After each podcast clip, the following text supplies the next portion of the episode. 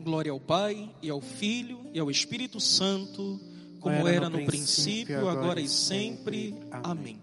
Se você está de pé aí na sua casa, você pode se assentar nesse momento, tomar a palavra de Deus, a Sagrada Escritura, que com certeza está aí com você nesse momento, porque como o Padre sempre diz, em toda hora da graça presencial, ela é o nosso instrumento de batalha, ela é o nosso instrumento de guerra em toda hora da graça.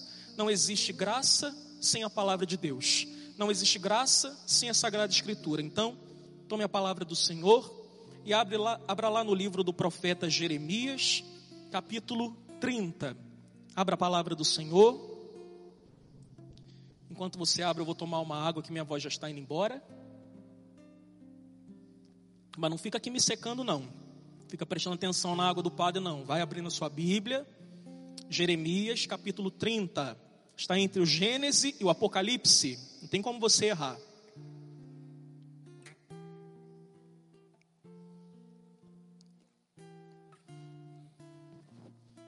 Livro do profeta Jeremias, capítulo 30, a partir do verso 1. Quem achou diz amém. Amém. Com certeza você já está no amém aí na sua casa. Então daqui o padre vai seguir em frente. Diz assim a palavra do Senhor, no capítulo 30 do profeta Jeremias. Palavra do Senhor que veio a Jeremias. Assim fala o Senhor, o Deus de Israel. Dias virão, diz o Senhor, quando hei de mudar o destino de meu povo farei que voltem para a terra que dei aos seus antepassados e dela sejam proprietários. Naquele dia, naquele dia, diz o Senhor dos exércitos: quebrarei a canga que está em teu pescoço, arrebento também as correntes que te prenderem, para que esses estrangeiros não mais te escravizem. Não tenhas medo, Israel, não te apavores Pois aqui estou eu para te salvar do país lá de longe, para libertar a tua gente da terra do exílio. Jacó voltará para ficar descansado, tranquilo, sem ninguém a perturbar, pois contigo eu estou para livrar-te do perigo. Palavra do Senhor, graças a Deus. Contigo eu estou para livrar-te do perigo. Ele está conosco. Ele está comigo e com você. A palavra do Senhor, ela vai nos situar lá em 600 antes de Cristo, lá no ano 600 antes de Cristo. Quem reinava a essa altura do campeonato sobre Judá era o rei Joaquim. Joaquim ele era um rei completamente fraco, desarticulado, que precisou fazer algumas alianças políticas com as grandes potências ali vizinhas, as grandes potências de sua época. E com tudo isso, fazendo todas essas alianças, ele acabou se aliançando com alguns povos, com alguns governos, com alguns impérios que não cultuavam ao Deus verdadeiro. Ele foi fazendo alianças por conta da sua fraqueza, pensando que assim fortaleceria o seu reinado, fortaleceria o seu governo. Ele desprezou completamente a condução do Senhor, ele não temia a Deus, ele desprezou completamente a condução de Deus e confiou em si mesmo. Só que na sua fraqueza ele acabou confiando nesses outros governantes vizinhos que não temiam ao Senhor. O que que acontece? Pensando que iria se dar bem com a ajuda desses, na verdade, Joaquim ele toma uma grande volta. E outros governantes, como Nabucodonosor, eles tomam para si Israel. Eles começam a tomar para si e começam a impor outros regimes sobre o povo de Israel. Ele começa a impor as suas vontades, ele começa a impor o seu querer, e aos poucos o povo vai aderindo àquilo. O povo que era, como o padre já falou milhares de vezes, o povo de Israel, que era o povo a quem Deus amava, começa pouco a pouco a virar as costas para Deus e a se deixar conduzir por Nabucodonosor. E eles começam a cultuar deuses falsos, eles começam a adorar a deuses fora do Deus verdadeiro, eles começam a adorar deuses falsos, eles vão virando as costas para o Senhor, e com isso Nabucodonosor vai conseguindo o que quer, trazendo aquele povo para perto, ganhando a confiança, até que ele vira o jogo completamente e impõe o seu império sobre o povo de Israel. E o povo de Israel é levado para o exílio, o povo de Israel é afastado da sua terra, o povo de Israel vai para longe do templo, o povo de Israel começa a sofrer na mão dos babilônios. O povo de Israel começa a passar por um tempo de sofrimento muito grande. Estão longe da sua terra, estão longe do templo, estão sendo humilhados, estão sendo ultrajados. Nabucodonosor está impondo ali o seu império. Nabucodonosor está fazendo aquele povo sofrer absurdamente. Aquele povo começa a sofrer porque escolheram virar as costas para o Senhor. Aquele povo está exilado, aquele povo está sofrendo, aquele povo está humilhado porque escolheram viver sem a condução do Deus verdadeiro. Eles estão em um estado de sofrimento absurdo, absoluto. Tanto que, num outro salmo, numa outra passagem da Bíblia, num outro momento, vão dizer assim: vai dizer assim o povo de Israel: junto aos rios da Babilônia nos sentávamos chorando com saudades de Sião. Os nossos guardas, eles exigiam alegria na tristeza, mas como havemos de cantar os cantares do Senhor no meio do exílio? Como havemos de cantar os cantares do Senhor nesse cativeiro? Estamos sendo humilhados, estamos sendo ultrajados. Para nós só resta a desesperança. Para nós só resta o sofrimento. Estamos aqui sofrendo, estamos aqui humilhados, estamos aqui sendo arrasados, estamos longe de tudo. Estamos longe do lugar aonde amamos, estamos longe da presença do Senhor, estamos sendo humilhados. Aquele povo, ele está sofrendo, como o pai já disse, porque escolheu virar as costas para o Senhor. Só que o nosso Deus, ele amava sobremaneira aquele povo. Era o povo a quem Deus amava. O povo estava sofrendo porque escolheu virar as costas para Deus. Não quer dizer que Deus castigou o povo porque o povo não o cultuava, porque o povo não o buscava, porque o povo não adorava. Isso foi consequência da má escolha que o povo fez. Mas Deus, apesar de saber que o povo estava sofrendo pela sua má escolha, porque resolveu virar as costas para ele, Deus, ele não consegue ver o sofrimento seu povo e ficar indiferente. Deus vai dar um jeito de resgatar o seu povo novamente para si. Deus ele vai trazer o seu povo novamente para o seu cuidado. Deus vai resgatar o povo da mão do império babilônico, da mão de Nabucodonosor e vai trazer de volta o povo para sua terra. E para isso ele levanta o profeta Jeremias. Para isso ele levanta esse homem para que ele, lá no meio do exílio, no meio do sofrimento, fosse boca e canal de Deus, da graça de Deus, da palavra de Deus, para consolar e trazer de volta a esperança do coração daquele povo. Esperança essa que já tinha sido sepultada, esperança essa que já tinha ido embora. O povo estava sofrendo, sem perspectiva de mudança, sem perspectiva de melhora. O povo estava completamente despedaçado, desesperançado. Mas Deus ama o seu povo e irá resgatar o seu povo para si. Por isso ele levanta Jeremias para que fosse lá ao encontro do povo e dissesse: Estamos sofrendo sim, por consequência das nossas más escolhas. Estamos nesse exílio sim, porque viramos as costas para Deus.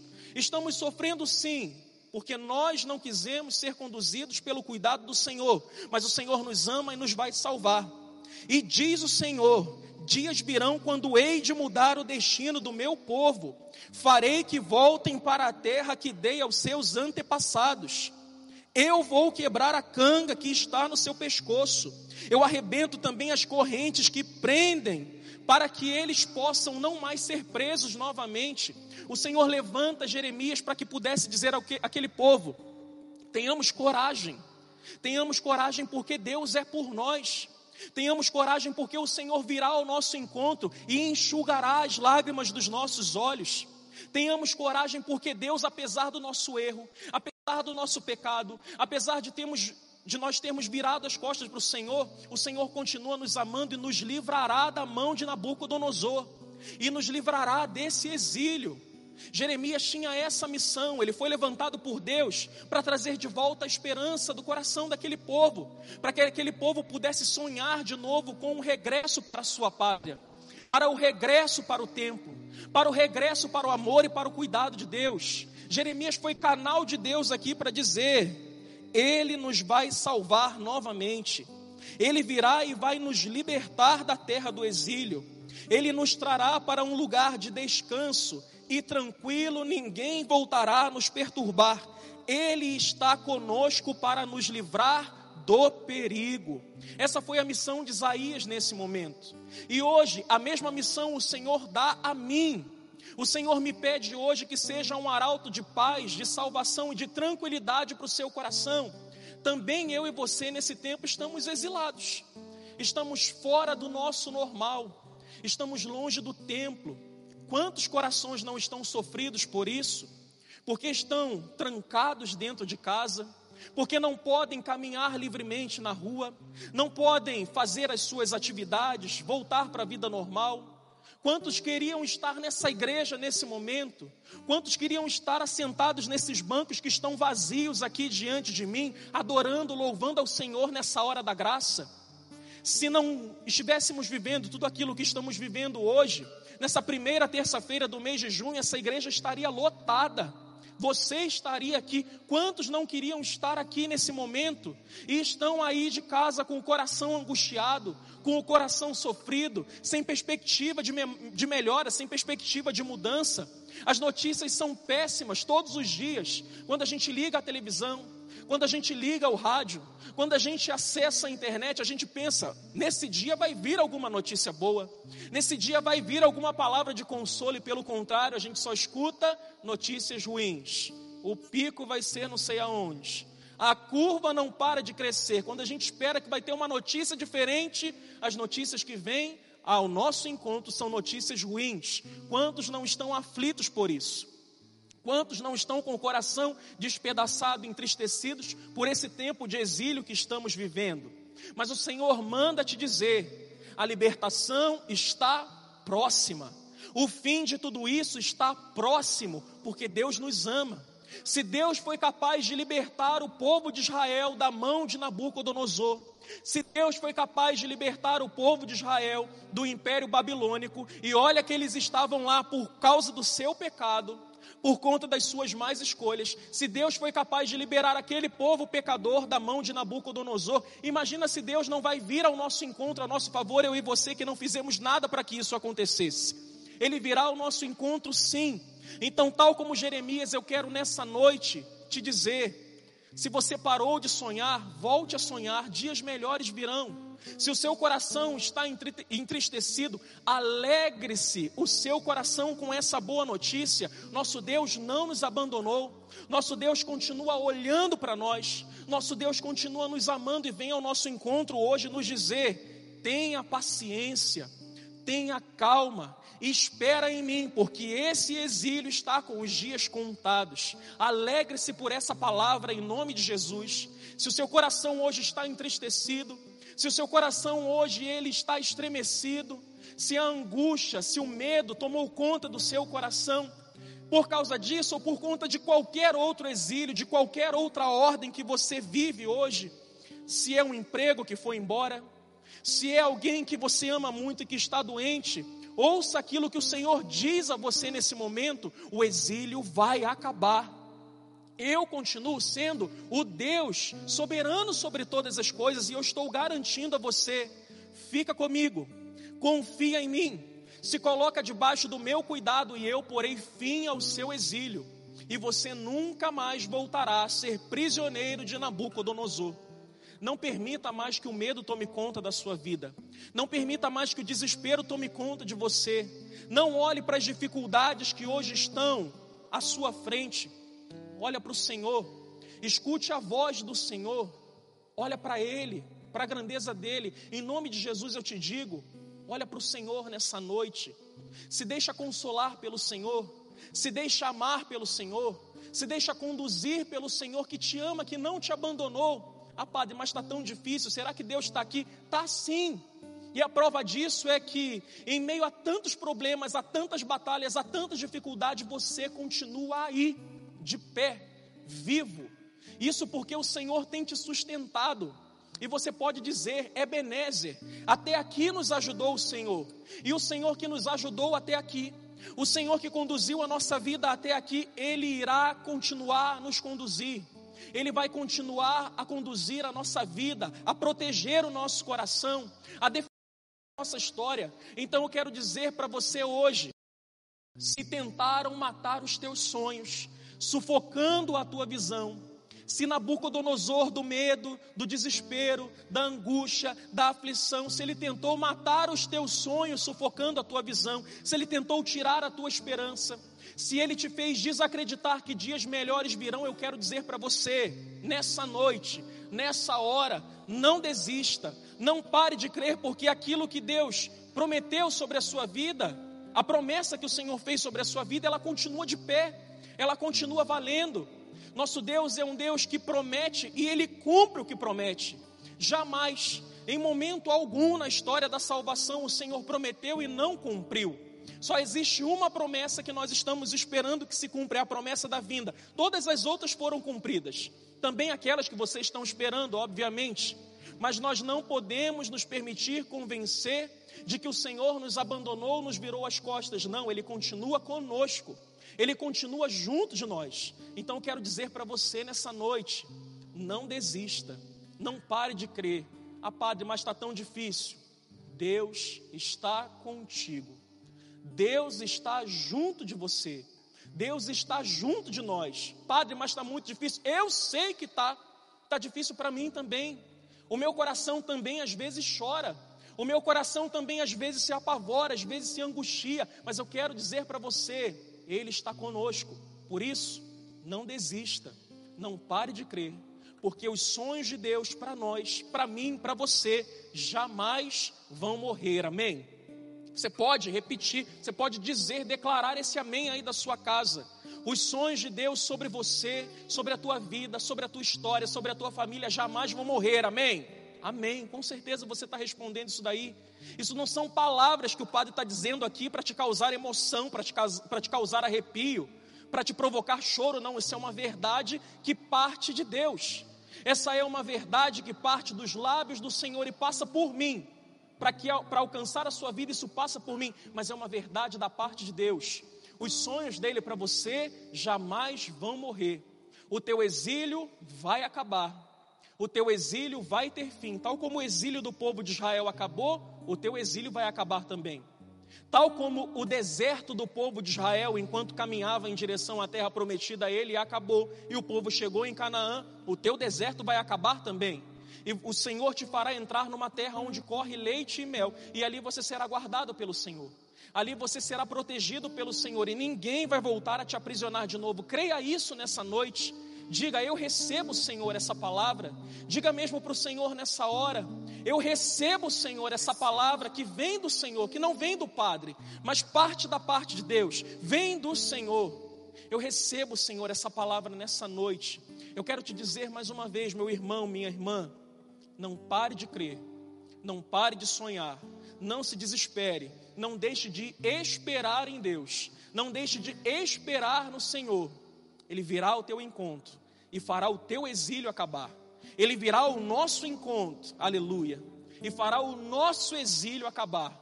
Ele virá até nós e nos concederá paz, graça e salvação.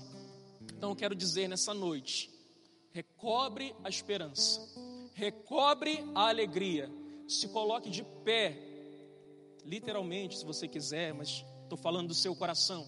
Se coloque de pé se erga, se levante, ergue a tua cabeça que talvez estava baixa pelo medo, pelo desespero, pela angústia. Se erga, enxergue o Senhor, ouça a voz do Senhor que te diz: Eu estou contigo, e segue em frente. Continua seguindo em frente. Nada de medo, nada de desespero, nada de desesperança. Confie no Senhor, confie na Sua graça. Recebe a cura, recebe a unção nessa noite, recebe a graça do Senhor Recebe o amor de Deus que quer te envolver nessa hora.